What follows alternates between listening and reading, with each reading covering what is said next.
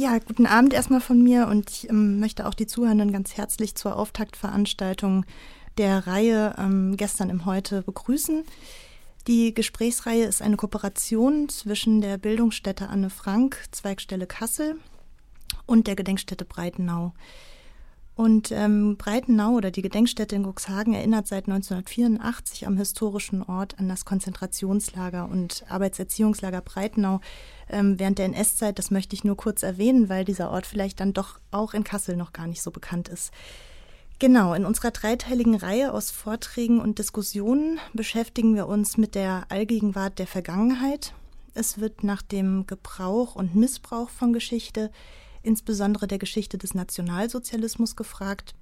Es geht um die Deutung und Bedeutung der NS-Vergangenheit und ihrer Nachgeschichte, auch in aktuellen antisemitischen Verschwörungserzählungen. Und es geht um aktuelle Ansätze in der Erinnerungspädagogik und historisch-politischen Bildungsarbeit.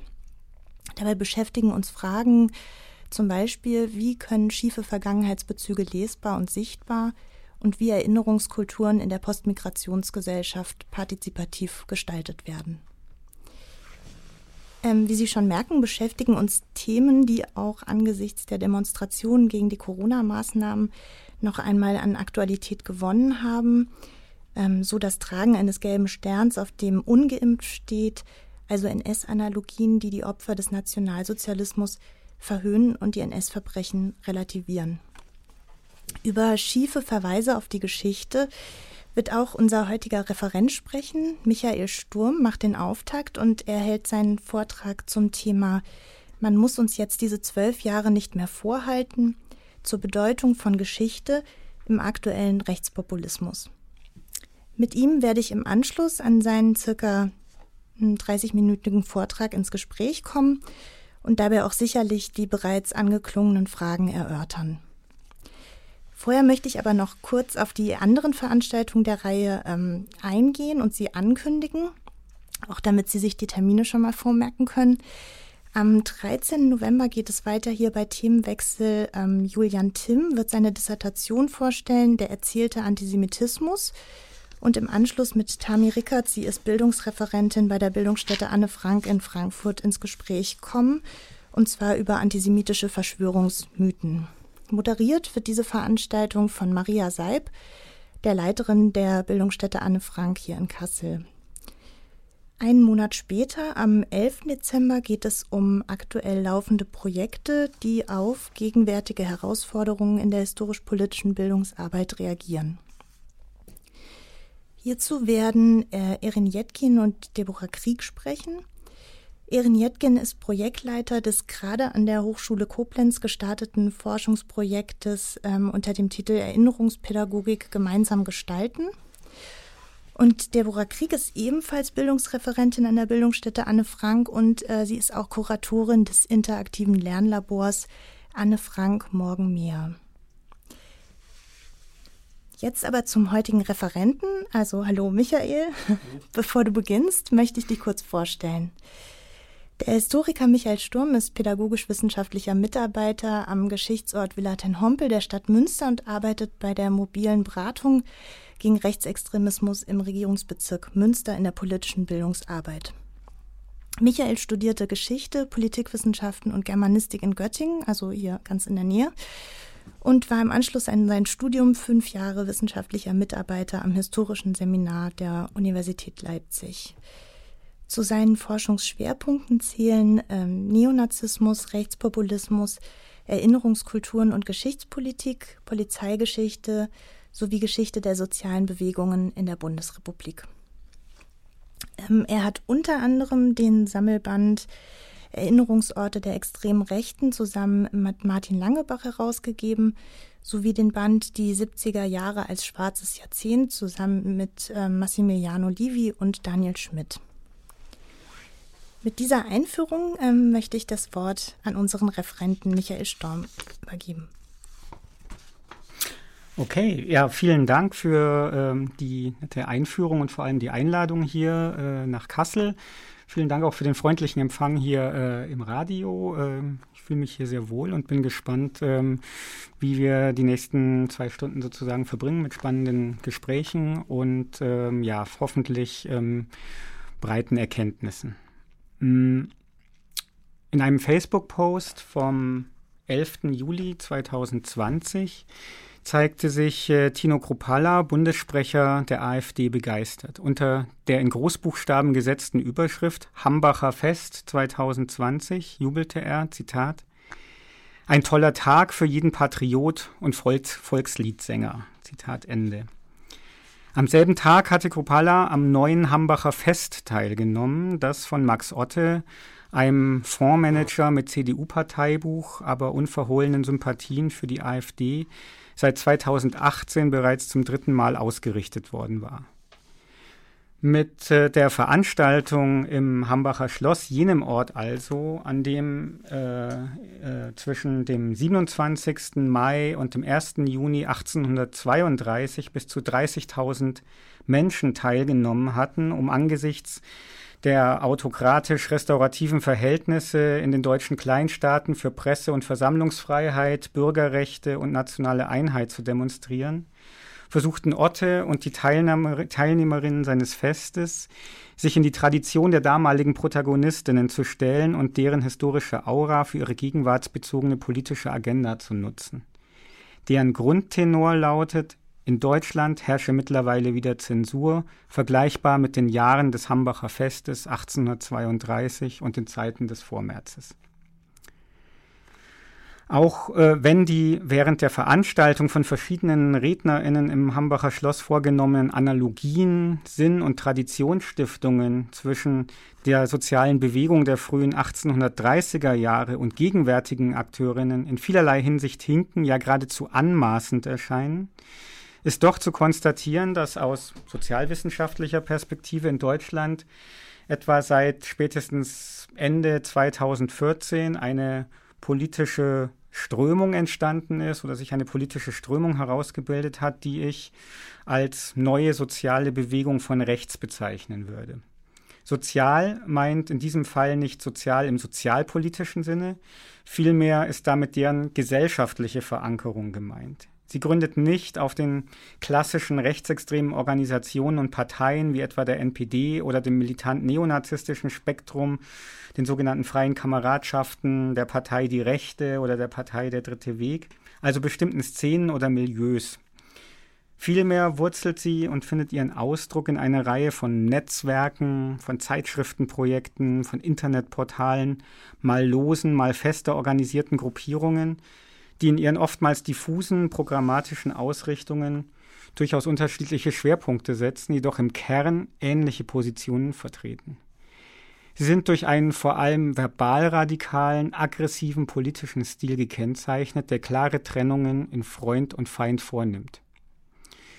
Zu dieser neuen sozialen Bewegung von rechts äh, ist die vor allem noch in Dresden auftretende Pegida-Bewegung ebenso zu rechnen wie die identitäre Bewegung, Gruppierungen und Einzelpersonen aus dem bizarren Spektrum der Reichsbürger, rassistische Headsblogs wie Political Incorrect, Zeitschriften wie das Kompaktmagazin sowie die zahllosen Facebook-Seiten, in denen Tag für Tag in verroter Sprache gegen Migrantinnen, den Islam, die als Kanzlerdiktatorin verunglimpfte Bundeskanzlerin Angela Merkel oder das Zitat linksgrün versiffte Establishment oder schlicht die Gutmenschen gehetzt wird.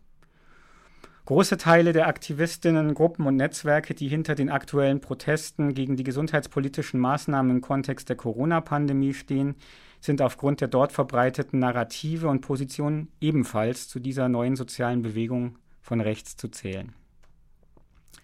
Die AfD wiederum firmiert gleichsam als parteipolitischer Ausdruck dieser Bewegung bzw. versucht sich entsprechend zu inszenieren.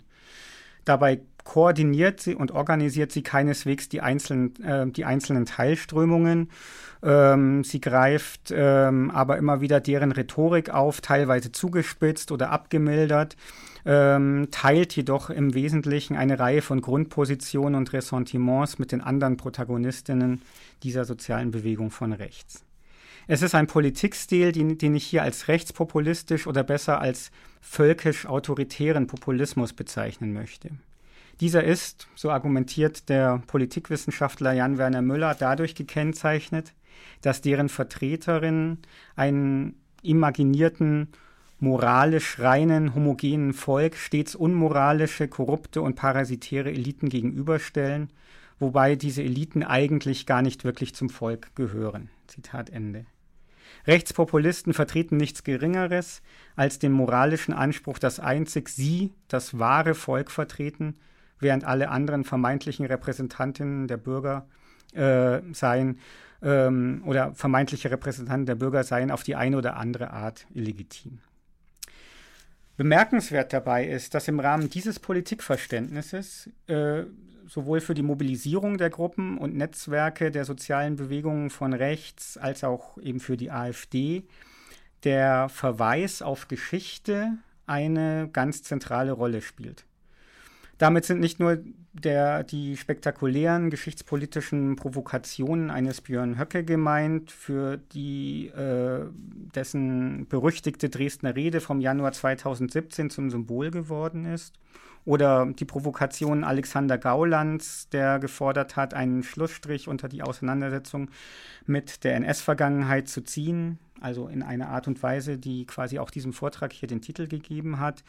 Und äh, im September 2017 beim sogenannten Kyffhäuser-Treffen des völkisch-nationalistischen Flügels ähm, der AfD eben auch äh, proklamierte, stolz sein zu dürfen auf die Leistungen der deutschen Armeen in den beiden Weltkriegen.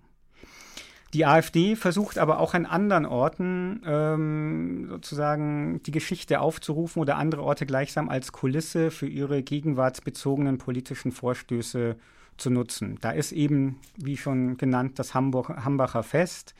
Es ist aber auch zu nennen beispielsweise das historische Rathaus in Münster, ähm, das Hermannsdenkmal in Detmold oder eben das Kyffhäuser-Denkmal in Thüringen oder eben bestimmte ja, historische Ereignisse und Epochen wie beispielsweise die Revolution von 1848. Ähm, ich möchte nun ähm, in dem Vortrag äh, die aus meiner Sicht ähm, ja für das Geschichtsverständnis der AfD und das Geschichtsverständnis des entsprechenden Umfeldes die zentralen Narrative, Topoi und Mythen in den Blick nehmen, die immer wieder aufgerufen, immer wieder genutzt und reaktualisiert werden. Meine These dabei ist, dass es der AfD und ihrem Umfeld in ihrer Geschichtspolitik vor allem darum geht, die für die Rhetorik der Partei zentralen Kategorien Volk, Nation und Kultur als exklusive und ethnisch homogen gedachte Einheiten zu konstruieren und diese vorgestellten Gemeinschaften mit scheinbar historischen Argumenten zu legitimieren. Geschichte avanciert in diesem Kontext zum Kulturkampf, in dem ein exklusiv gedachtes Gemeinschaftskonzept gegen ein plurales, inklusives Gesellschaftsverständnis in Stellung gebracht wird. Aus meiner Sicht sind es fünf Aspekte, die das Geschichtsverständnis des Rechtspopulismus im Allgemeinen und das der AfD im Besonderen in spezifischer Weise prägen. Diese fünf Aspekte sind keineswegs neu und sind auch nicht äh, jetzt beispielsweise von der AfD äh, erfunden worden. Es handelt sich hier vielmehr um Kernbestandteile eines Geschichtsbildes, das in idealtypischer Weise mit den Topoi und Grundpositionen eines Geschichtsbildes verknüpft ist, das nicht zuletzt für den sogenannten neuen Nationalismus der Zwischenkriegszeit, also der Weimarer Republik, kennzeichnend gewesen ist.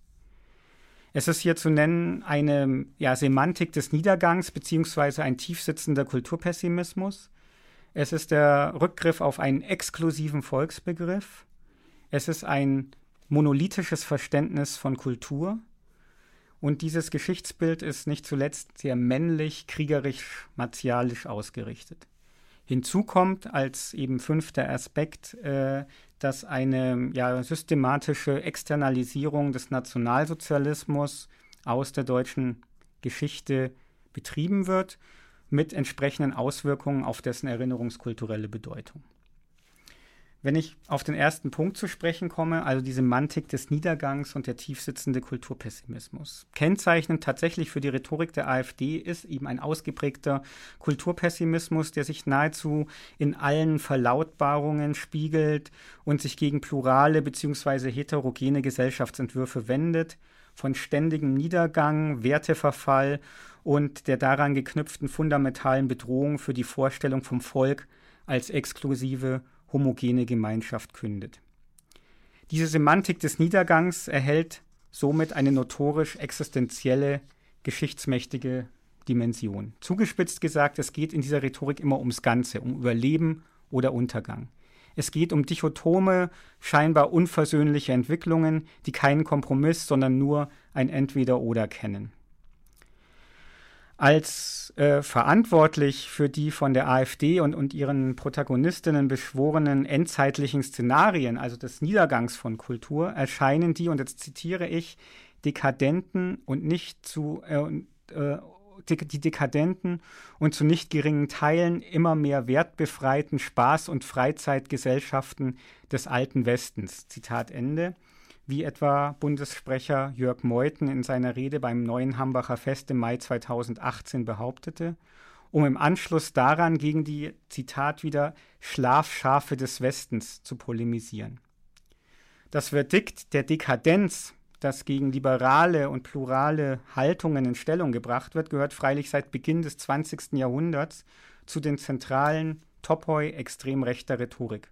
Unterstellt wird die Preisgabe einer verklärten, gleichsam überhistorisch gedachten alten Ordnung durch angeblich verweichlichte und gleichmacherische Gesellschaftsentwürfe. Die Semantik des Niedergangs und deren Dramaturgie werden häufig durch Sprachbilder weiter aufgeladen, die gesellschaftliche, politische und kulturelle Entwicklungen mit Naturkatastrophen, mit Krankheitsmetaphern oder sonstigen apokalyptischen Szenarien in Verbindung bringen. In diesen Argumentationsmustern zeigt sich nicht zuletzt aber auch, wie sich kulturpessimistische, kulturpessimistische Deutungsrahmen mit verschwörungstheoretischen Annahmen verbinden können. Demnach werden besonders die globalen Migrationsbewegungen kaum als Folgen unzumutbarer Lebensverhältnisse, etwa aufgrund von Kriegen, Bürgerkriegen, politischer Folgung oder Verfolgung oder Armut gedeutet, sondern als intendierte und gesteuerte Prozesse, die darauf abzielen, das ethnisch und kulturell homogen gedachte Volk, äh, deutsche Volk, auszutauschen, in Anführungszeichen, und durch Migrantinnen zu ersetzen. Die Dystopie vom großen Austausch bildet einen zentralen Bestandteil der Agitation sämtlicher Strömungen der extremen Rechten, nicht nur in Deutschland, sondern auch in Europa und in den USA und wird auch in den Verlautbarungen der AfD und ihrer Protagonistinnen aufgegriffen. Ihre Konkretisierung und Personifizierung findet die Vorstellung vom großen Austausch in den extrem rechten und rechtspopulistischen Polemiken gegen den UN-Migrationspakt oder gegen den ungarisch-amerikanischen Finanzinvestor George Soros, der häufig mit antisemitischen Untertönen als einer der vermeintlichen Drahtzieher der Migrationsbewegung nach Europa denunziert wird. Diese verschwörungstheoretischen, antisemitisch aufgeladenen Narrative finden sich freilich auch in anderen Themen und Diskursfeldern, etwa in den Deutungsmustern, wie sie etwa im Kontext der Corona-Demos verbreitet werden. Auch hier scheinen Soros, Bill Gates und andere einen perfiden Plan zu verfolgen, um das Volk in Anführungszeichen zu manipulieren und unter ihre Kontrolle zu bringen.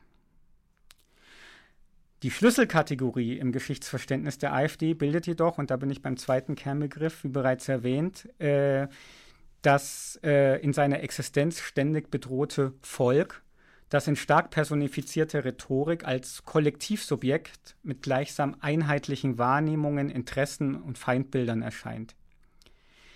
Die Vorstellung vom Volk als Organismus oder als Körper firmiert bis heute als zentraler Topos im, im Ensemble extrem rechter Grundpositionen, im Grunde seit Beginn des 20. Jahrhunderts.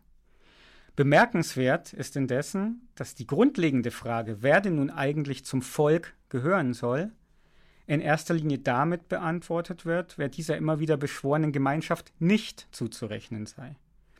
Anders als ein republikanisches Verständnis von Volk, das, so der Historiker Michael Wild, einen vorwiegend inklusiven Charakter aufweist und als Versammlung von gleichen Staatsbürgerinnen und Staatsbürgern unabhängig von ihrer Hautfarbe, Geschlecht oder religiösem Bekenntnis beschrieben werden könnte, stilisieren nationalistisch identitätspolitische Vorstellungen das Volk zu einer exklusiven Einheit, die ihre Konturen vor allem durch die Abgrenzung gegenüber jenen gewinnt, die kulturell und ethnisch als anders oder fremd konstruiert werden. Auf diesen Mechanismus, das eigene durch die Abgrenzung zum anderen zu bestimmen, hat auch der britische Kulturtheoretiker Stuart Hall mit Blick auf Großbritannien und seine Feststellung hingewiesen, dass, Zitat, die weißen Engländer nicht deshalb rassistisch seien, weil sie die Schwarzen hassen, sondern weil sie ohne die Schwarzen nicht wissen, wer sie sind. Zitat Ende. Dabei erweisen sich die Zuschreibungen von Zugehörigkeit und Nichtzugehörigkeit als statisch, weitgehend unveränderbar und somit gleichsam als überhistorisch, auch wenn ständig, nicht zuletzt in den Verlautbarungen der AfD, historische Argumentationsmuster oder Verweise auf die Geschichte bemüht werden, um die Vorstellungen vom exklusiven Volk zu legitimieren. Zugehörigkeit wurzelt in dieser Vorstellung demnach vor allem im Mythischen. Ein dritter Aspekt. Eng verkoppelt nämlich mit und geradezu konstitutiv für einen derart exklusiven Volksbegriff ist ein monolithisches Verständnis von Kultur. Um gegenüber den schon erwähnten vermeintlich existenziellen Herausforderungen bestehen zu können, proklamiert die AfD eine, Zitat, deutsche Leitkultur, die dem Fortbestand der Nation als kulturelle Einheit, also auch das wieder ein Zitat, dienen soll. Diese sei vorwiegend durch Sprache, aber auch durch einen über alle historischen Zäsuren hinweg bestehenden Kernbestand an, Zitat, Wertehaltungen geprägt. Kultur, die dem Volk also ihren unverwechselbaren und gleichsam überhistorischen Charakter verleihen soll, bildet somit ein, eine weitere Schlüsselkategorie für das Geschichtsverständnis der AfD. Von Kultur, etwa von deutscher oder abendländischer, wird zumeist nur im Singular gesprochen. In diesem Sinne erweist sich der Kulturbegriff als statisch, monolithisch und äußerst selektiv. Die Beobachtung, dass Kulturen durch ständigen Wandel, Hybridisierungen, inter- und transnationale Einflüsse geprägt sind und somit vor allem als Prozesse mithin also etwas Unfertiges verstanden werden können, stößt hingegen auf entschiedene Ablehnung.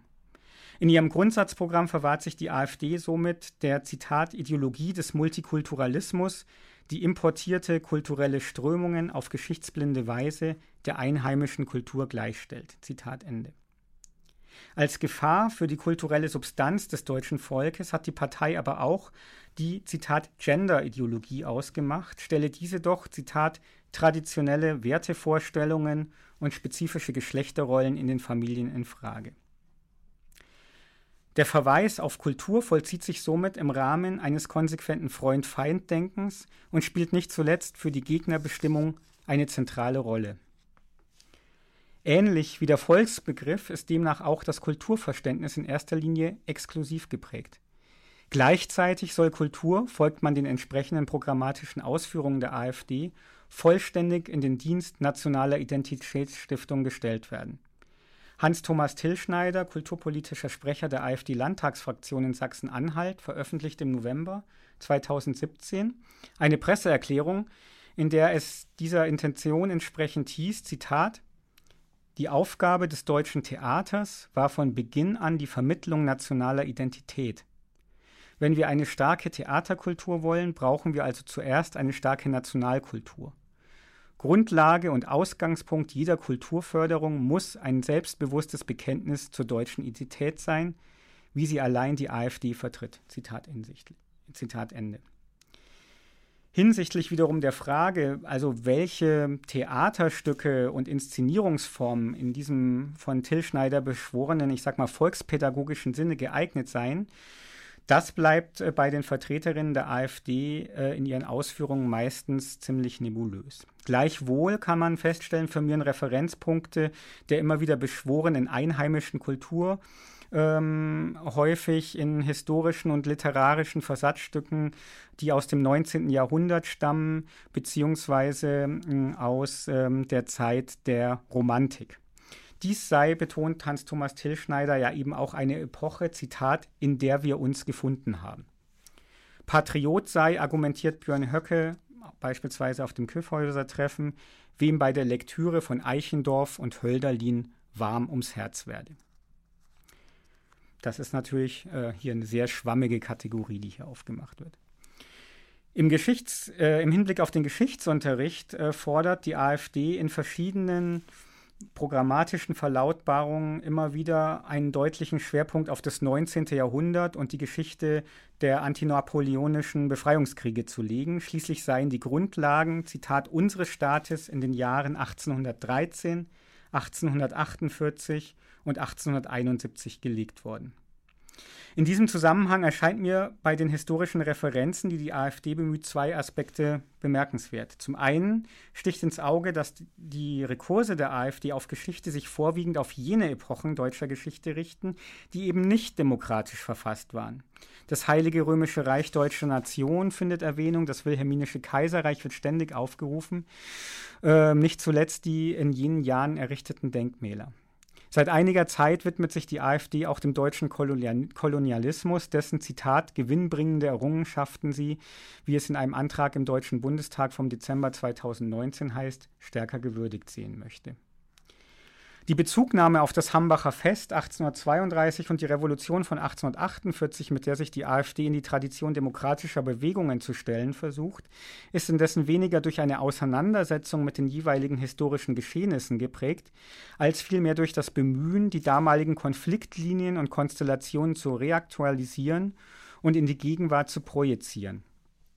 Während sich die Protagonistinnen der AfD und ihres Umfelds im Rahmen etwa des neuen Hambacher Festes als Wiedergängerinnen der gegen die Obrigkeit aufbegehrenden Demokratinnen und Revolutionärinnen stilisieren, erscheint in dieser Erzählung das rhetorisch heftig attackierte politische, kulturelle und gesellschaftliche Establishment in Anführungszeichen als Ausdruck einer illegitimen autokratischen Herrschaft, die umstandslos in die Tradition der restaurativen, reaktionären und repressiven Regime des 19. Jahrhunderts gerückt wird.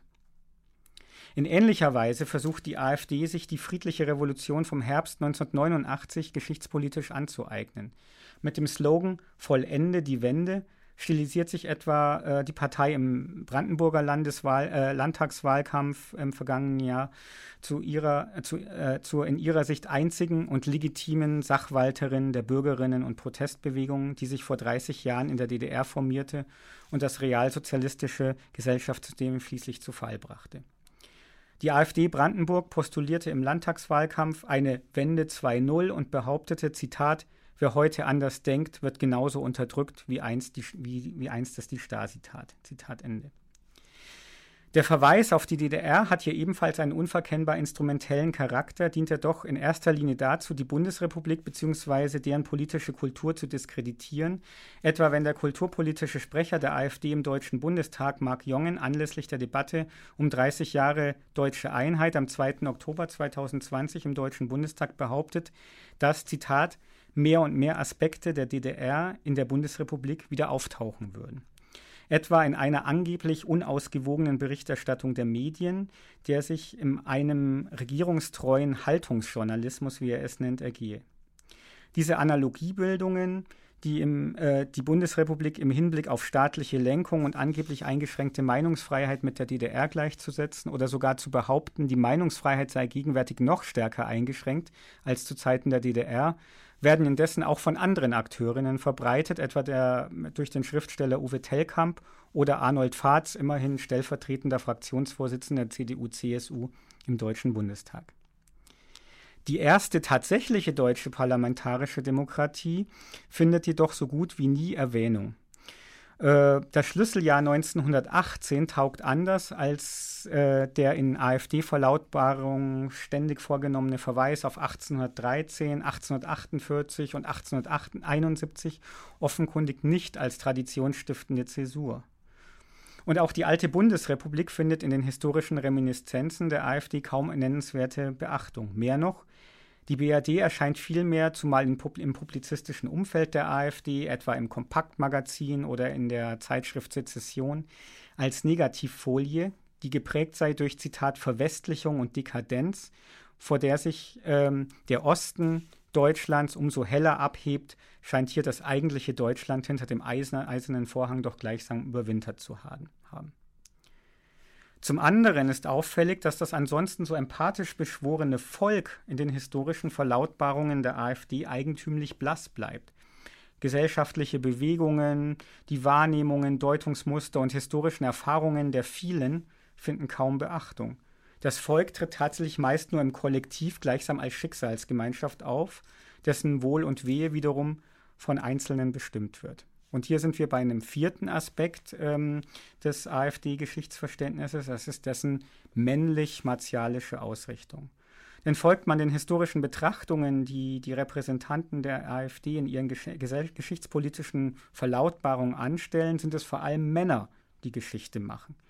Dies gilt zumal für das immer wieder wohlwollend beschworene 1871 entstandene Deutsche Kaiserreich, das vor allem als das Werk Bismarcks betrachtet wird. Frauen als historische Akteurinnen Fehlanzeige. Doch das Geschichtsverständnis der AfD ist nicht nur männlich konnotiert, sondern auch martialisch aufgeladen, was angesichts der ständig aufgerufenen Untergangsszenarien und den vermeintlich existenziellen Bedrohungen ähm, immer wieder vor allem von Björn Höcke ähm, reklamiert wird. Äh, Höcke beschwört im Grunde ähm, die Bedeutung äh, ständig die Bedeutung kriegerischer Männlichkeit. In seiner Rede in Erfurt bei einer Demonstration der AfD am 18. November 2015 proklamierte Höcke, es sei notwendig, dass Deutschland, Zitat, seine Männlichkeit wiedererlange. Das Land müsse, Zitat, mannhaft und somit wehrhaft werden, um in der von ihnen beschwor rhetorisch beschworenen, drohenden, im Grunde endzeitlichen Auseinandersetzung um den Bestand des deutschen Volkes bestehen zu können. Die angebliche Bedrohung verortet er vor allem in der Migration nach Deutschland, besonders in der Einwanderung von jungen Männern, die ausschließlich als Aggressoren beschrieben werden äh, und denen sich nun vor allem junge deutsche Männer entgegenstellen müssten. Geschichtsmächtige Akteure sind in, dies, in, in diesem Verständnis in erster Linie also kriegerische junge Männer. Frauen scheinen für diesen auf eine, äh, auf, auf eine endzeitliche Konfrontation hinauslaufende Entwicklung offenkundig keine Rolle zu spielen. In diesem Sinne gilt die Verachtung Höckes auch den unmännlichen, scheinbar verweichlichten Protagonistinnen der von ihnen immer wieder denunzierten Altparteien. Der damalige Justizminister Heiko Maas wurde von Höcke in seiner Rede als armes Männlein bezeichnet. In der Rede auf dem Kyffhäuser-Treffen diskreditierte er die Vertreterinnen der Bundestagsparteien als Zwerge und Kaiserlein.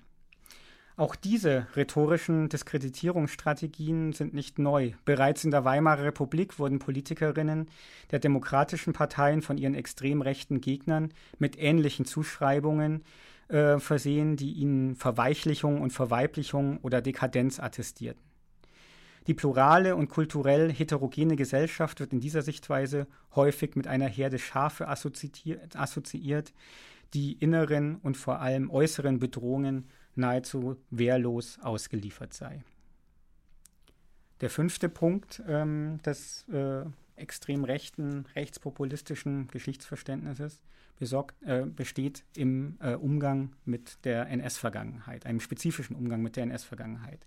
Und das ist in der Tat ähm, äh, auch für die ähm, AfD ein heikles Thema, also welche Rolle soll ähm, der Umgang mit der NS-Vergangenheit spielen? Und es ist auffällig, ähm, dass zwar das 19. Jahrhundert oftmals wortreich und pathetisch ähm, beschrieben wird, um sozusagen ein positives Identitätsgefühl ähm, zu schaffen und gleichzeitig äh, der Nationalsozialismus tatsächlich relativ, ähm, ja, mit relativem Schweigen versehen wird.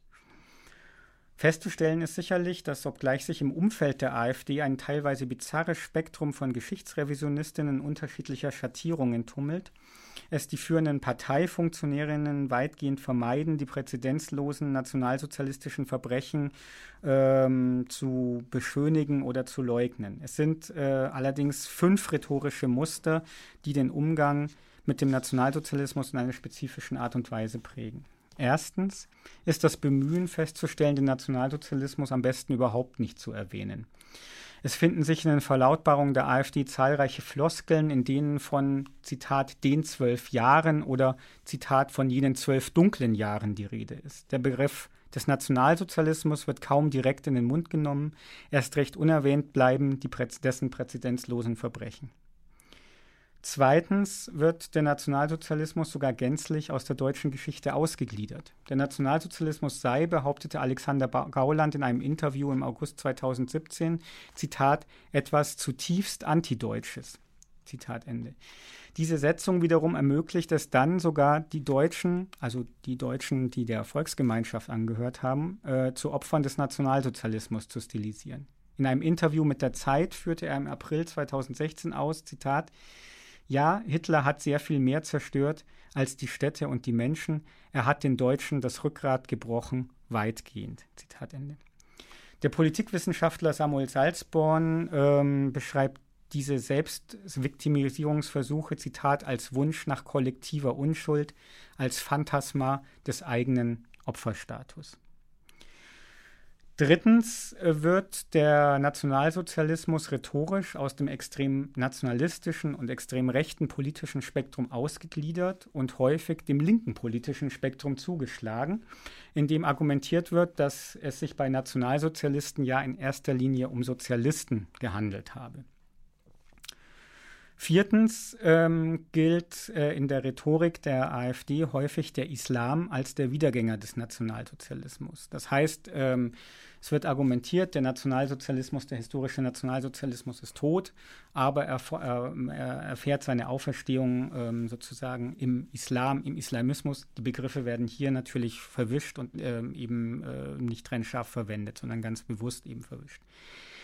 Bemerkenswert ist äh, in diesem Zusammenhang, dass äh, sich beispielsweise Vertreterinnen jüdischer Einrichtungen, Verbände und Organisationen, die sich von der AfD distanzieren, die rhetorisch vorgibt, die einzige anti-antisemitische Partei im Deutschen Bundestag zu sein, und äh, eben äh, diese Vertreterinnen jüdischer Einrichtungen beispielsweise auf die völkischen und rassistischen äh, Tendenzen innerhalb der Partei und ihres Umfeldes hinweisen und diese kritisieren, bisweilen dann selbst mit manifest antisemitischen Verlautbarungen ähm, oder eben Anfeindungen konfrontiert sind. Ein Beispiel dafür ist äh, Charlotte Knobloch, die Vorsitzende der israelitischen Kultusgemeinde in München und Oberbayern, die in einer Ansprache im Bayerischen Landtag anlässlich des Holocaust-Gedenktags im Januar 2019 die AfD kritisierte äh, und eben deren ähm, sozusagen kritiklosen Umgang mit der Zeit des Nationalsozialismus ansprach und eben die auf die antidemokratischen Tendenzen in der AfD hinwies. Ähm, daraufhin sah sich, die, äh, sah sich Charlotte Knobloch mit massiven Anfeindungen äh, konfrontiert und wurden, wurde beispielsweise aus den Reihen der AfD als Zitat willige Vollstreckerin des äh, politischen Establishments diffamiert. Das ist eine besonders perfide Diffamierung, weil der Begriff äh, der willigen Vollstrecker ein Terminus ist oder damit ein Terminus aufgegriffen wurde, der vom amerikanischen Politikwissenschaftler Daniel Goldhagen geprägt wurde, um die breite Beteiligung der Deutschen an der Shoah zu charakterisieren. Fünftens äh, münden diese rhetorischen Muster allesamt äh, in dem Postulat, einen Schlussstrich unter die nationalsozialistische Vergangenheit und deren Bewältigung zu ziehen. An dieser Stelle sei noch einmal Alexander Gauland zitiert, ähm, weil, glaube ich, hier tatsächlich äh, geradezu idealtypisch diese Schlussstrich-Mentalität oder diese Schlussstrich-Denken äh, äh, zum Ausdruck kommt. In seiner äh, Kiffhäuser-Rede vom September 2017 sagt er, ja, Zitat, wir haben uns mit den Verbrechen der zwölf Jahre auseinandergesetzt. Kein anderes Volk hat so deutlich mit einer falschen Vergangenheit aufgeräumt wie das Deutsche. Man muss uns jetzt diese zwölf Jahre nicht mehr vorhalten. Sie betreffen unsere Identität heute nicht mehr. Und deshalb haben wir auch das Recht und nicht nur unser, äh, nicht nur unser Land, sondern uns auch unsere Vergangenheit zurückzuholen. Zitat Ende. Insgesamt lässt sich also konstatieren, die geschichtspolitischen Vorstöße der AfD konzentrieren sich vor allem darauf, die kritischen Erinnerungskulturen, die sich im Lauf der vergangenen Jahrzehnte entwickelt haben, zu attackieren. Nicht die Faktizität des Nationalsozialismus steht somit in Frage, sondern die gesellschaftliche, politische und pädagogische Auseinandersetzung mit der NS-Vergangenheit, die häufig in der Rhetorik der AfD eben auch als Schuldkult denunziert wird. Deutlich wird vor allem auch, und jetzt komme ich zum Ende äh, meines äh, Vortrags, dass das schwammige Postulat einer identifikationsfähigen, Zitat, erweiterten Geschichtsbetrachtung, äh, dass die AfD in ihrem Grundsatzprogramm ähm, an die Stelle einer angeblichen Verengung der deutschen Erinnerungskultur an die Zeit des Nationalsozialismus setzen möchte, mit unterschiedlichen Assoziationen und Deutungsmustern gefüllt wird, gefüllt werden kann, hier also auch beson besonders deutungsoffen ist, die jedoch allesamt auf eine mehr oder weniger entschlossen forcierte Entsorgung der NS-Vergangenheit hinauslaufen. Ein weiterer Aspekt, äh, den ich in dieser geschichtspolitischen Agenda der AfD und ihres Umfeldes beobachte, ist auf diesem Wege auch Begriffe wie Freiheit, Demokratie und andere Begriffe, die aus einem demokratischen Diskurs sozusagen entnommen sind, umzuwerten und mit nationalistischen Inhalten neu aufzuladen. Das heißt, man stellt sich eben in die Tradition von Freiheitsbewegungen, von Demokratiebewegungen und ähm, äh, füllt allerdings eben die Inhalte oder eben die, äh, die historische Agenda, die diese Bewegungen hatten, neu auf mit nationalistischen, teilweise mit völkischen und rassistischen Inhalten und versucht sozusagen somit mit einem neuen Wording eben eine tatsächlich Geschichtspolitik und somit eben auch eine Politik zu forcieren, die auf die Konstruktion eines homogen gedachten, exklusiven Volkes hinausläuft und läuft. Und ich denke, das ist eine Herausforderung, die sich äh, für Demokratinnen und Demokraten auf einer politischen Ebene stellt, die sich aber eben auch stellt ähm, für Menschen, die in der historisch-politischen Bildung aktiv sind äh, und sich eben auch mit diesen Geschichtsbildern auseinandersetzen müssen. Vielen Dank. Genau, ja, ähm, danke Michael erstmal für diesen eindrücklichen und interessanten Vortrag ähm, der ja unglaublich dicht ähm, beschrieben hat und eine ganz dichte Analyse bietet. Ähm, ich würde jetzt gerne ähm, erst nochmal zurückgehen. Ich hatte einen Vortrag mal von dir gehört, der liegt drei Jahre zurück. Ähm, da war auch diese ähm, Rede de, von der erinnerungspolitischen Wende, ähm, lag auch dabei noch nicht so viele Monate zurück.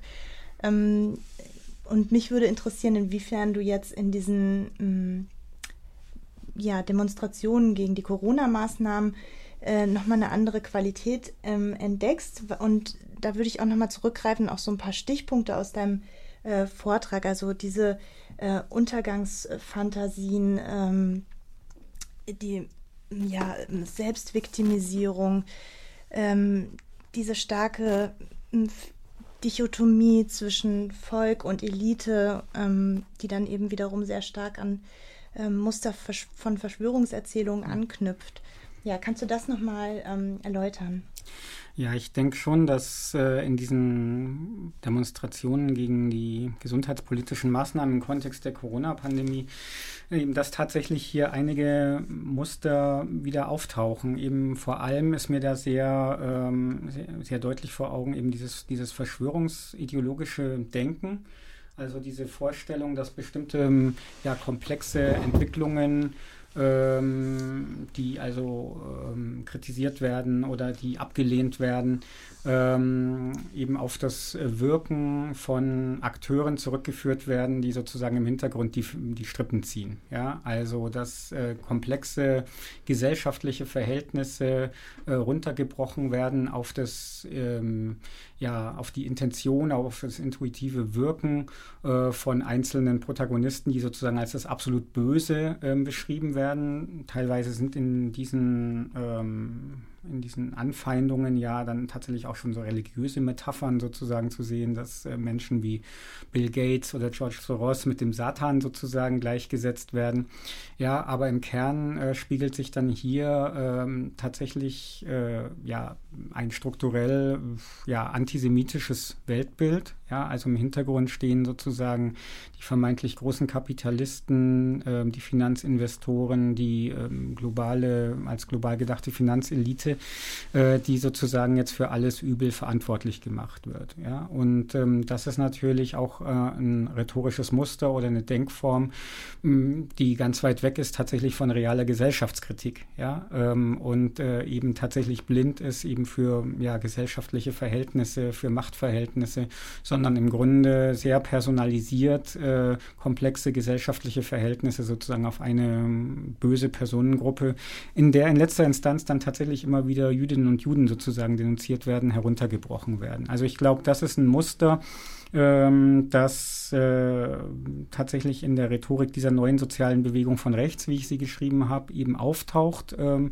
seit, äh, seit 2014 auch schon natürlich auch davor in der extremen Rechten eine, eine Rolle gespielt hat. Also antisemitische Verschwörungstheorien gehören sozusagen zum Standardrepertoire der extremen Rechten, die aber jetzt äh, sozusagen in der, in der Corona-Krise äh, eine Reaktualisierung erfahren und meiner Wahrnehmung auch natürlich eine verbreiterte Basis sozusagen finden oder einen verbreiterten Resonanzraum ähm, finden.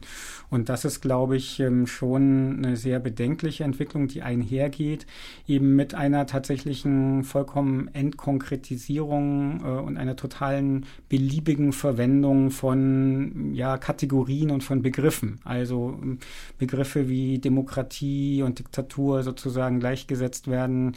Äh, hier in der Bundesrepublik dann auf einmal eben die Corona-Diktatur ausgerufen wird. Ähm, vollkommen ahistorische Vergleiche gezogen werden mit ähm, der DDR oder mit dem Nationalsozialismus oder eben äh, Virologen ähm, wie Herr Drosten beispielsweise, der also viel ja sozusagen in der Öffentlichkeit präsent ist, dann unumwunden äh, gleich ähm, gesetzt wird äh, mit, äh, äh, mit Josef Mengele. So, ja. Äh, also wo eine totale Beliebigkeit sozusagen stattfindet, auf welche historischen Referenzen, auf, äh, auf welche historischen Bilder man sich bezieht. Äh, und ähm, das ähm, folgt natürlich dann, oder das hat natürlich zur Konsequenz, dass eben auch die Zeit des Nationalsozialismus oder das, das, was wirklich Nationalsozialismus, Faschismus, Rassismus bedeuten, ähm, äh, eben total verharmlost wird. Ja? Und im Grunde auch diese Vergangenheit dann entsorgt wird. Also bevor ich dich ähm, auch nochmal danach bef dazu befrage, wie man eigentlich auch diese ähm, Bilder lesbar macht oder vermittelt, würde ich ähm, nochmal kurz ähm, nachhaken, weil du hast ja eindrücklich auch dargelegt, ähm, was die AfD eigentlich für ein Phänomen ist. Also ein Ausdruck einer neuen sozialen Bewegung. Jetzt ähm, sieht man, wie diese Bewegung ähm, zurzeit sich formiert. Und jetzt frage ich mich, ähm, um diese besondere Partei ist es ja ein bisschen stiller geworden. Also was hat die eigentlich noch für eine Rolle?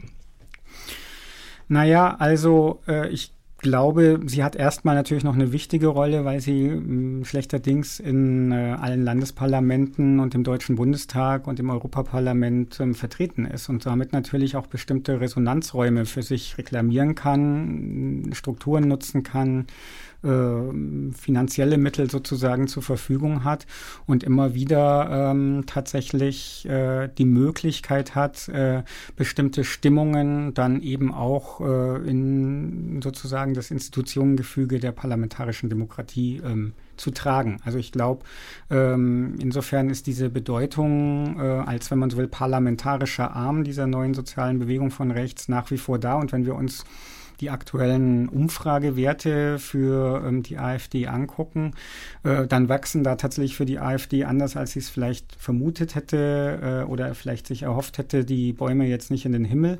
Aber es ist doch festzustellen, dass bei allen Querelen, die die Partei jetzt äh, in den letzten Monaten gekennzeichnet haben, also die Führungskonflikte, die Auseinandersetzungen um den völkischen Flügel, ähm, ja tatsächlich ähm, bestimmte, also permanente Machtkämpfe ähm, in, auf Landesebene oder eben auch äh, ähm, sozusagen auf Bundesebene, ähm, dass ganze Fraktionen sich sozusagen aufgelöst haben in den Landesparlamenten, dass all das der AfD sozusagen nicht besonders zu schaden scheint. Also sie ähm, stagnieren bei konstant 10 bis 11 Prozent sozusagen auf, auf Bundesebene und in einzelnen Bundesländern liegen sie vielleicht deutlich drunter, aber eben auch deutlich drüber.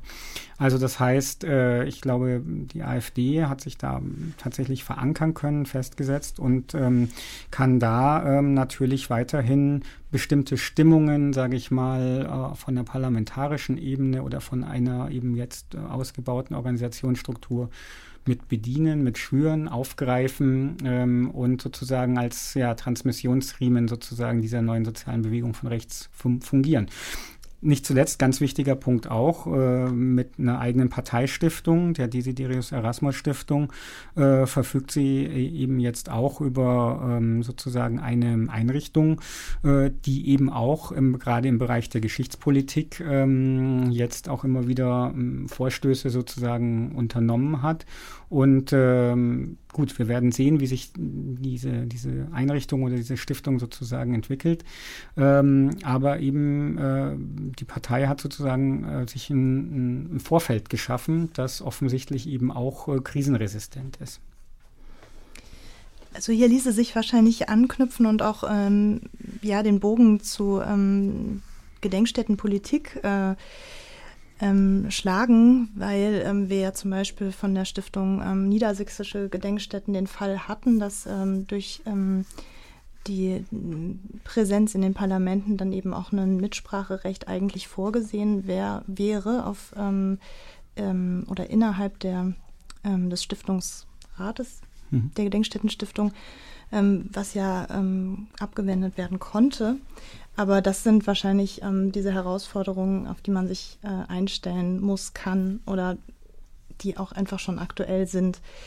Ähm, ich möchte aber nochmal zur Vermittlungsarbeit kommen oder beziehungsweise den äh, Möglichkeiten und Grenzen der historisch-politischen Bildung, wenn es eben gerade um solche ähm, äh, massiven Umdeutungen der Vergangenheit, insbesondere der NS-Vergangenheit geht oder beziehungsweise ähm, auch eine Heroisierung, eine Herausstellung ähm, besonders positiv besetzter historischer ähm, Phasen. Ähm, ja, wie kann denn historisch-politische Bildungsarbeit ähm, auf eine solche rechte Geschichtspolitik mhm. reagieren? Und ähm, erstmal vielleicht, welche Ansätze fallen dir dabei ein und ähm, ja auch positive Beispiele, die du hm. nennen kannst? Also ich möchte vielleicht erstmal mit den Begrenzungen anfangen, weil äh, es ist ja tatsächlich eine Entwicklung, die bekommst du vielleicht im Gedenkstättenbereich auch mit, ähm, dass natürlich sehr viel ähm, an Ansprüchen erhoben wird, was Gedenkstätten sozusagen in der Auseinandersetzung mit aktuellem Rechtsextremismus leisten sollen. Beispielsweise aus der Politik, aus den Medien, aber eben vielleicht auch äh, was von Bildungseinrichtungen von Schulen etc. Ähm, an äh, Gedenkstätten herangetragen wird. Und da ist ja häufig die Vorstellung, dass der Besuch äh, in einer Gedenkstätte äh, ein, ja, eine immunisierende Wirkung ähm, haben könnte für äh, sozusagen die Empfänglichkeit äh, von rechtsextremen Positionen. So, ne? Also dass man sozusagen Gedenkstättenbesuche als, ja, ich sag's mal etwas ähm, polemisch, als äh, Schluckimpfung sozusagen sozusagen gegen Rechtsextremismus und ähm, Rassismus sozusagen begreift. Ähm, ich glaube, das ist eine Erwartung, die fehlgeht und gegen die, äh, glaube ich, sollten sich Gedenkstätten eben auch mit einer guten Begründung verwahren. Also äh, ich arbeite ja auch in dem Bereich und ich glaube, ähm, man kann das auch gut argumentieren, dass wir das sozusagen nicht leisten können.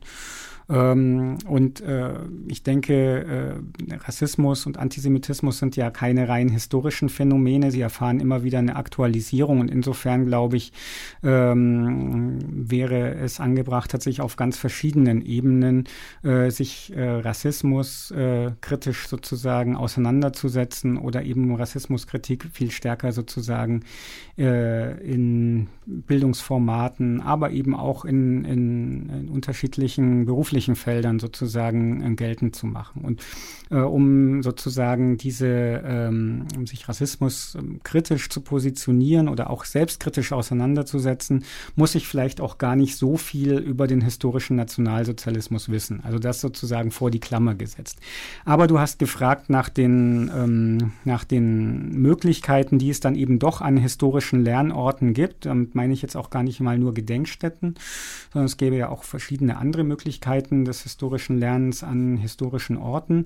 Ähm, welche Möglichkeiten bieten sich da? Ja, und oder was ist vielleicht so die spezifische Qualität, die diese Orte haben?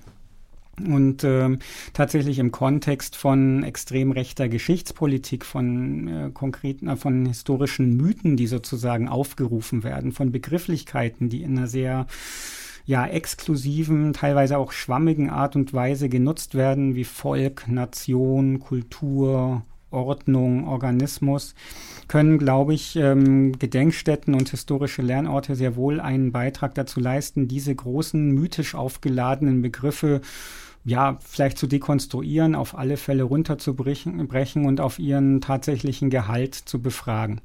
Ich glaube schon, dass äh, das Lernen äh, an historischen Orten, in Gedenkstätten die Möglichkeit bietet, tatsächlich ähm, Geschichte auch sehr konkret zu machen, sehr konkret zu fassen. Also tatsächlich über sehr konkrete historische Ereignisse zu sprechen, über äh, Strukturen, auch über Akteurinnen und Akteure, die äh, auf der Täterseite gestanden haben, aber eben auch äh, sehr konkret Menschen und äh, Biografien deutlich zu machen, die äh, zu den Opfern gehört haben.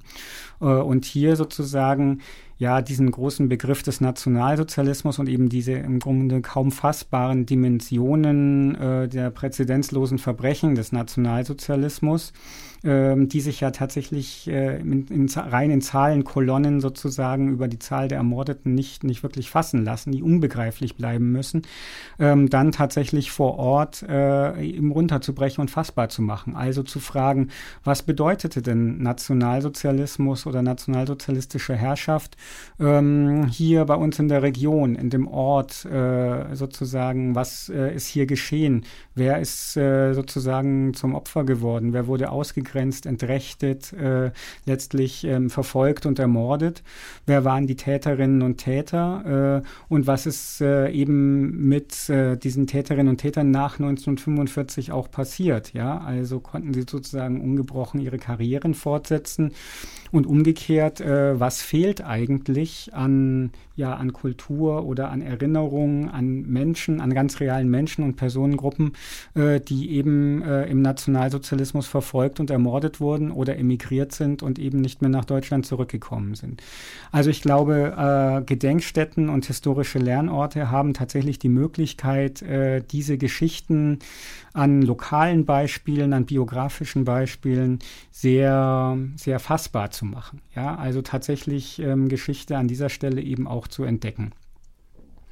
Und ähm, könntest du da noch Methoden nennen, die du ähm, für ähm, vielleicht auch aus deiner Erfahrung eben der Bildungsarbeit ähm, als ähm, besonders ansprechend, vielleicht auch gerade für Jugendliche ansprechend empfunden hast? Also ähm, es gibt ja seit den 70er Jahren, ähm, als die äh, Geschichtswerkstättenbewegung entstanden ist, die sogenannte Geschichte von unten, die Alltagsgeschichte sich ähm, als, wenn man so will, als, als Praxis und als Disziplin sozusagen form, formiert hat, äh, gibt es das Motto ähm, des schwedischen Historikers Sven Lindqvist, Grabe, wo du stehst ein Buchtitel, das äh, sozusagen diesen Namen trug, Grabe, wo du stehst. Und ich glaube, das ist nach wie vor ein Ansatz, äh, der, äh, glaube ich, äh, äh, vor Ort ähm, gut umsetzbar ist und der das Interesse sozusagen an Geschichte, aber eben auch an der Frage, ähm, was hat diese Geschichte sozusagen mit der Gegenwart zu tun oder was hat sie vielleicht auch mit mir zu tun, ähm, ich glaube, ganz gut ähm, aufmachen kann und anreizen kann. Das heißt also tatsächlich Geschichte vor Ort konkret zu machen. Ähm, ich glaube, dass es sehr gute Erfahrungen gibt mit ähm, ja beispielsweise Stadtteilerkundungen oder eben äh, mit der Möglichkeit, die Geschichte eines Hauses, einer Straße, eines Stadtteils ähm, vor Ort sozusagen zu recherchieren. Wer hat hier gelebt? Bis 1933 oder bis 1945. Wer ist später dazugekommen? Ähm, wer musste fliehen? Wer ist eben äh, dann Teil der Gesellschaft geworden? Ähm, ich glaube, äh, dass sozusagen mit diesem lokalen und alltagsgeschichtlichen Fokus ähm, eben das Interesse tatsächlich für Geschichte, für das Gewordensein der Dinge, glaube ich, eben auch ähm, geweckt werden kann.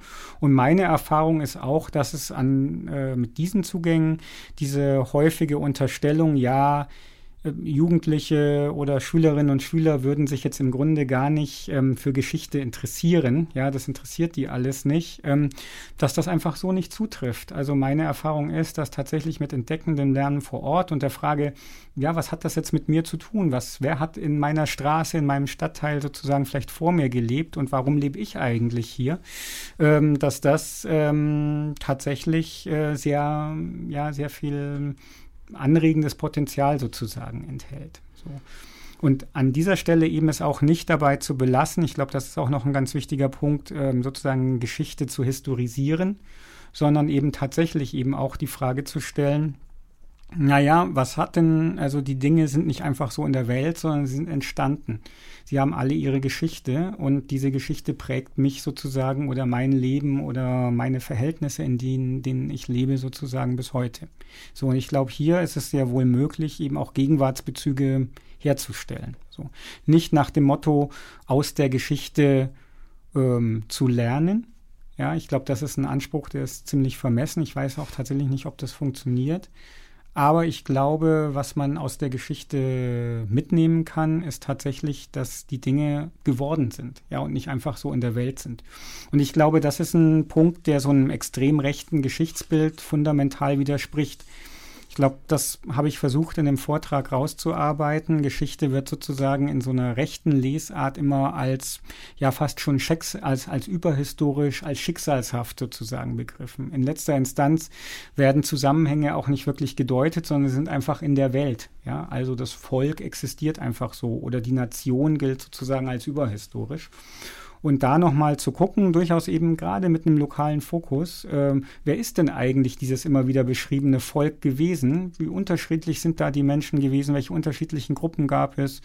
Hm, welche Konflikte, auch soziale Kämpfe hat es gegeben? Ja, äh, das zeigt dann doch, dass diese Begriffe äh, eben so, wie sie von der extremen Rechten gefüllt werden, doch in erster Linie eben ja, überhistorisch gesetzt sind und mythisch aufgeladen sind. Und ich glaube, da kann Geschichte vor Ort eben einen, einen, ganz, gute, einen ganz guten Beitrag zur Dekonstruktion dieser mythischen Bilder leisten. Ähm, ja, ich würde noch abschließend gerne, auch, auch weil du das jetzt angesprochen hast oder auch ähm, erläutert hast, eigentlich die Funktion ähm, von Gedenkstätten als außerschulische Lernorte. Darin steckt ja auch ähm, der Begriff der Schule drin. Ähm, welche Rolle können Gedenkstätten erfüllen, ähm, die äh, Schulen eventuell oder vermeintlich nicht erfüllen können, weil sie ähm, gerade Lehrkräfte sich aktuell auch ähm, in gewisser Weise bedroht fühlen ähm, durch die AfD, ähm, durch ein vermeintliches Neutralitätsgebot?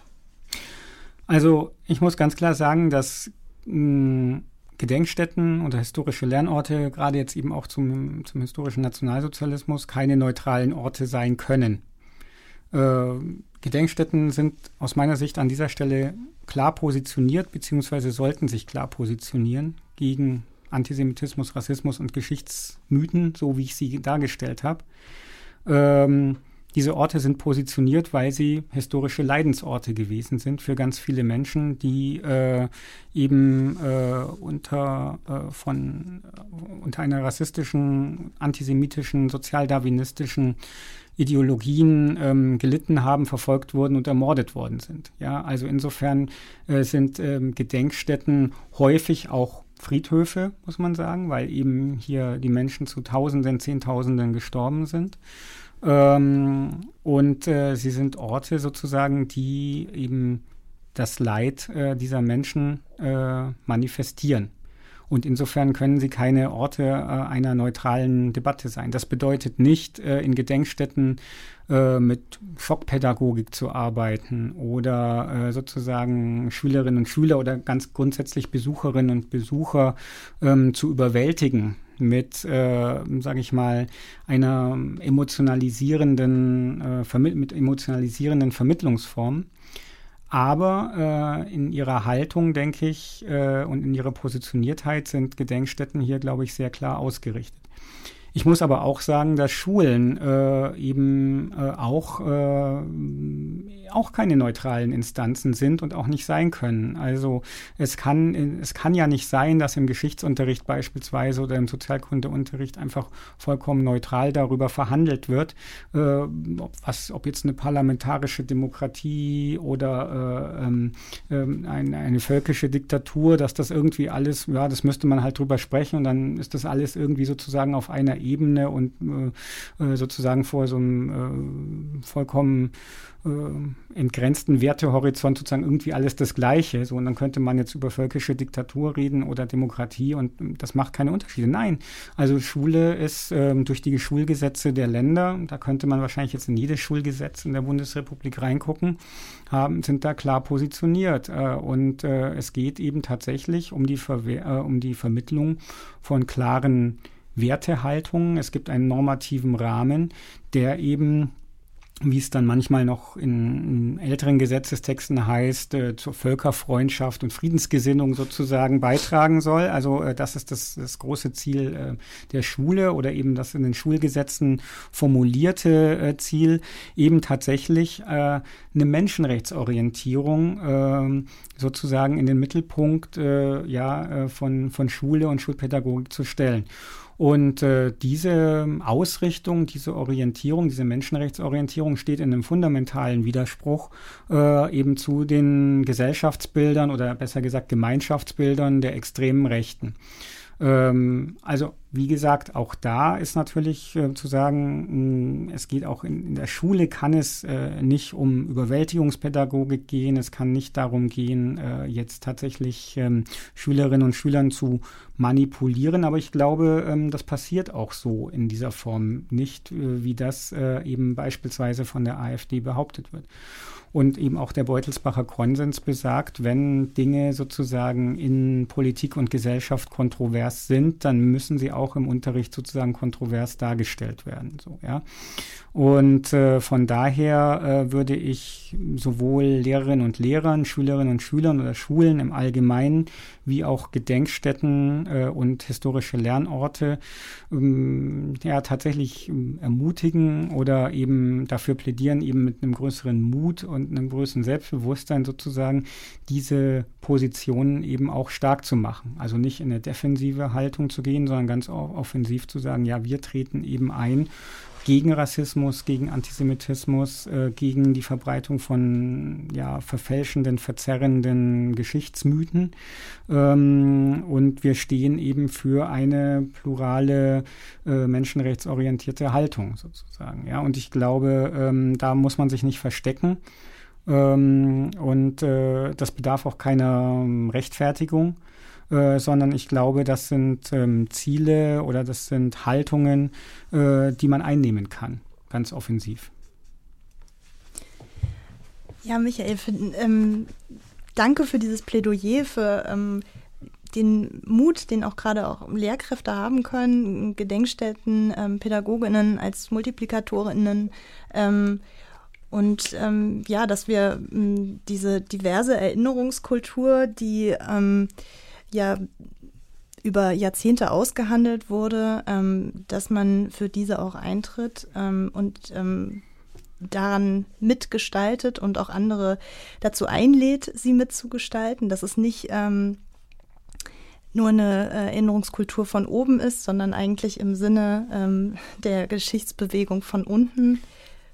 Da möchte ich vielleicht noch ja. mal kurz einhaken, äh, weil ich glaube, das ist auch noch mal ein ganz wichtiger Punkt. Äh, dass es ich natürlich auch kritisch beobachte, dass es so etwas gibt wie ein sich einrichten in einer, ein Autor hat es mal genannt, Behaglichkeit der Erinnerung. Ja, also dass äh, auch tatsächlich auch in der Außendarstellung der Geschichtspolitik der Bundesrepublik beispielsweise oder eben, der, wenn man so will, offiziellen Geschichtspolitik der Bundesrepublik es äh, sowas schon gibt wie ja einen gewissen Bewältigungsstolz äh, und eben auch ähm, Erinnerungskultur sozusagen fast schon als Exportschlager sozusagen ähm, gehandelt wird.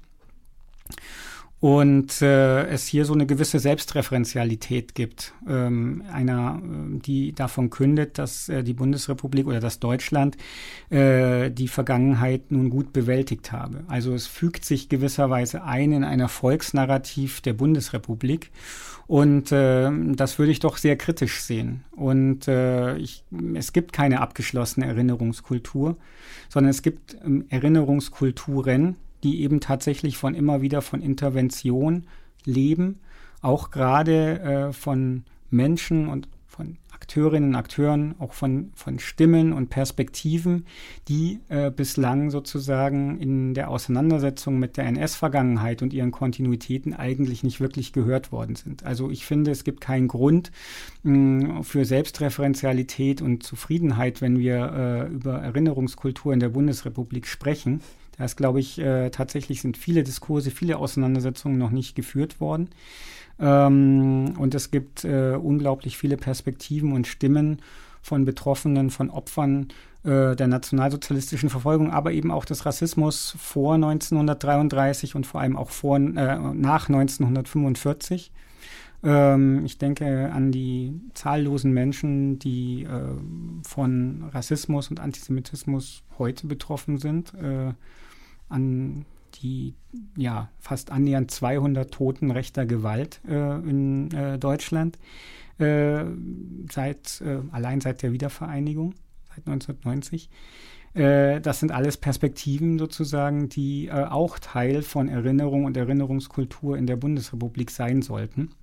und meine Wahrnehmung ist, dass diese Perspektiven und diese Stimmen bislang kaum gehört worden sind. Und ähm, von daher denke ich, äh, gibt es also keinen Grund, sich zurückzulehnen, sondern es geht immer wieder darum, neue Fragen zu stellen, Perspektiven sichtbar zu machen, Menschen zu hören, die sich vielleicht auch immer schon geäußert haben, die aber nie gehört worden sind, weil sie sozusagen äh, gesellschaftlich marginalisiert waren aus unterschiedlichen Gründen. Oder es immer noch sind. Und es auch immer noch sind, genau, ähm, äh, die es immer noch sind.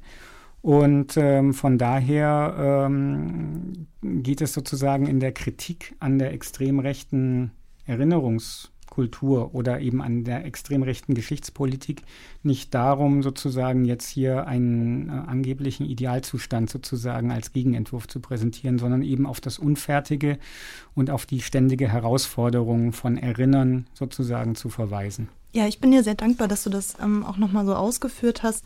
Ähm, ich könnte jetzt noch stundenlang mit dir über Ansätze der inklusiven Erinnerungskultur sprechen, ähm, Diversität, ähm, dass Erinnerungskultur dynamisch ist und bleiben muss, ähm, dass man kritische Fragen stellt und gesellschaftskritisch auch ähm, ja, eine Erinnerungspädagogik gestaltet. Ähm, wir müssen aber zum Schluss kommen. Ich danke dir ganz herzlich ähm, für diesen sehr eindrücklichen Vortrag ähm, zu ja, rechten Diskursen, die du analysiert hast und auch sehr anschaulich dargestellt hast. Jetzt nochmal am Ende mit vielen Beispielen. Und ich ähm, bin sehr gespannt auf deine zukünftigen Analysen, die wir sicherlich kommen werden. Ähm, genau, und bevor ich mich verabschiede, noch einmal der Hinweis auf die nächste Veranstaltung unserer Reihe. Am 13. November wird an dieser Stelle Maria Seib ähm, durch die Diskussion führen und es geht um Antisemitismus und Verschwörungserzählungen. Und wir freuen uns, wenn Sie auch das nächste Mal dabei sind. Damit verabschiede ich mich und wünsche den Zuhörenden einen schönen Abend.